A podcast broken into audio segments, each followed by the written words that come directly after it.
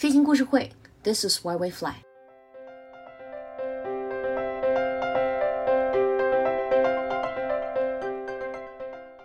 大家好，我是上官。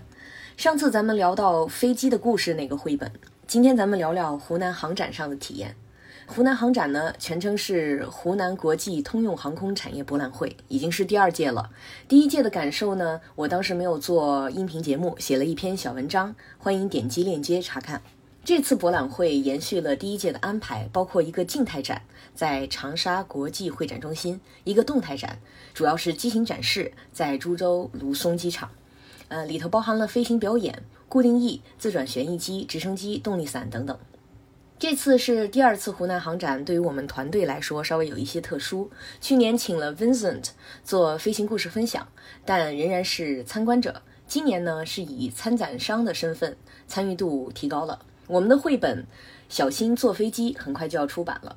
原本准备带着样书参展的，结果由于各种原因耽误了，没办法按期和大家在湖南航展上以样书的方式见面。快要出版和出版还是有零和一的区别。虽然小心坐飞机还没有出版呢，但整个出版进程已经到了最后的关头，想想还是让人挺激动的。这次专门设置了展位来宣传这本新书，顺便也推广一下我们的公众号、我们的喜马拉雅账号。毕竟兵马未动，粮草先行。预算有限，只能在展馆的一个科普区立了一个小小的易拉宝，把绘本的原画编辑做了图。在此呢，特别感谢方望紧急制作的《小心坐飞机》的易拉宝，也感谢北京航空航天大学出版社的支持。我们并没有在展览的非常显著位置，嗯，却没想到咨询绘本的人特别多。原来现在孩子们看绘本已经成了习惯，甚至于可以说是一种风潮。过来咨询的朋友们，有的一直说正在找这样类似的科学绘本，有的直接上来就说：“呃，绘本在哪儿？我们要买。”我们团队眼神交流，心中大喜。在航展上的反响，大大坚定了我们团队的创作信心。毕竟，小心坐飞机只是我们创作的解密航空系列绘本的开始。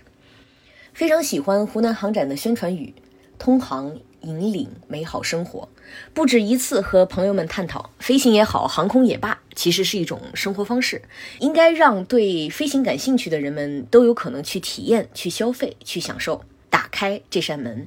通用航空呢，应该是大众的，也可以跨越更多的门槛和障碍。有的朋友说今年的航展不如去年的好，我有着不同的感受。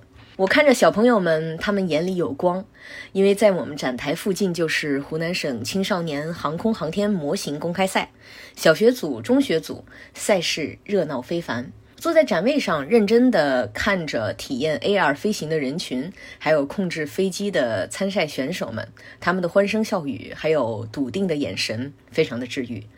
我从家里头带了几本藏书，摆在了展台上，有小朋友停在那里，津津有味地翻完了才舍得走。爸爸妈妈在一旁等着，也非常的耐心。值得一说的是，在展会现场遇到了航模界的几位前辈，他们看到展台上的名人画航模书籍，非常亲切。人生的际遇就是这么玄妙，有缘人就是会相见。航展是这样的一个场景，往往有的时候会比较的广泛。湖南航展呢，又叫博览会，非常大的名字了，包罗万象。飞机制造商、通航服务提供商有很多朋友也参加了这次航展，呃，因此航展的场景也是我们的一次聚会。在展台上遇见了老朋友，认识了新朋友，真是不错的机会。有朋友夸湖南航展的论坛活动，说论坛质量都很高，资讯又非常新，我也觉得如此。由于疫情的影响，本次的航展确实受到了一些限制，但是我相信湖南航展一定会越办越好，未来可期。一次航展能够分享的东西其实非常多，要取舍聊些什么，不聊什么，真的挺难的。总之，大家持续关注我们吧。飞行故事会，This is why we fly。最后呢，附上展台志愿者的声音作为结尾，告诉大家，人人都有在参与。人人为了更好的通航引领生活的未来。很有幸能参加到这次湖南航展飞行故事会的展台。那在展台干活的这几天，呃，你都有一些什么感受呢？感觉可以以后可以多参加一些这种展会吧，我觉得还挺不错的。在这四天呢，来我们展台咨询的朋友也不少。呃，有哪位给你留下了特别深刻的印象吗？